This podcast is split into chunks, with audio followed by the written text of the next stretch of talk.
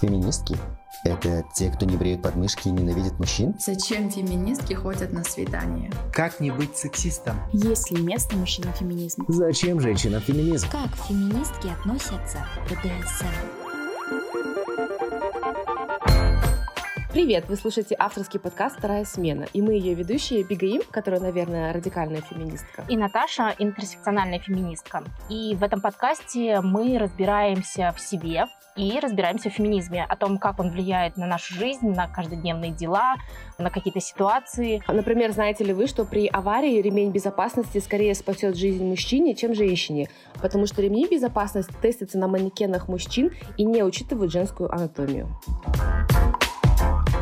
Ты что, феминистка? От мужчин мы, во-первых, не избавимся. Во-вторых, самое большое разочарование в моей жизни, я очень сто процентов гетеросексуальна. Феминистки все делают неправильно. Вот надо по-другому, а я вот знаю как. Тебе не, при- не прилетал вопрос, если ты феминистка, значит ли это, что тебя можно бить на равных? Ты должен прискакать на белом коне, убить дракона и спасти принцессу. И вот они пытаются спасти принцессу. Они могут там стоять сбоку, махать флагом э, и подавать нам микрофон. Раз в две недели мы выбираем неоднозначную тему, спорим и пытаемся в ней разобраться. Нас можно слушать везде, где можно слушать подкасты, а также следите за нашими анонсами в нашем телеграм-канале и инстаграме.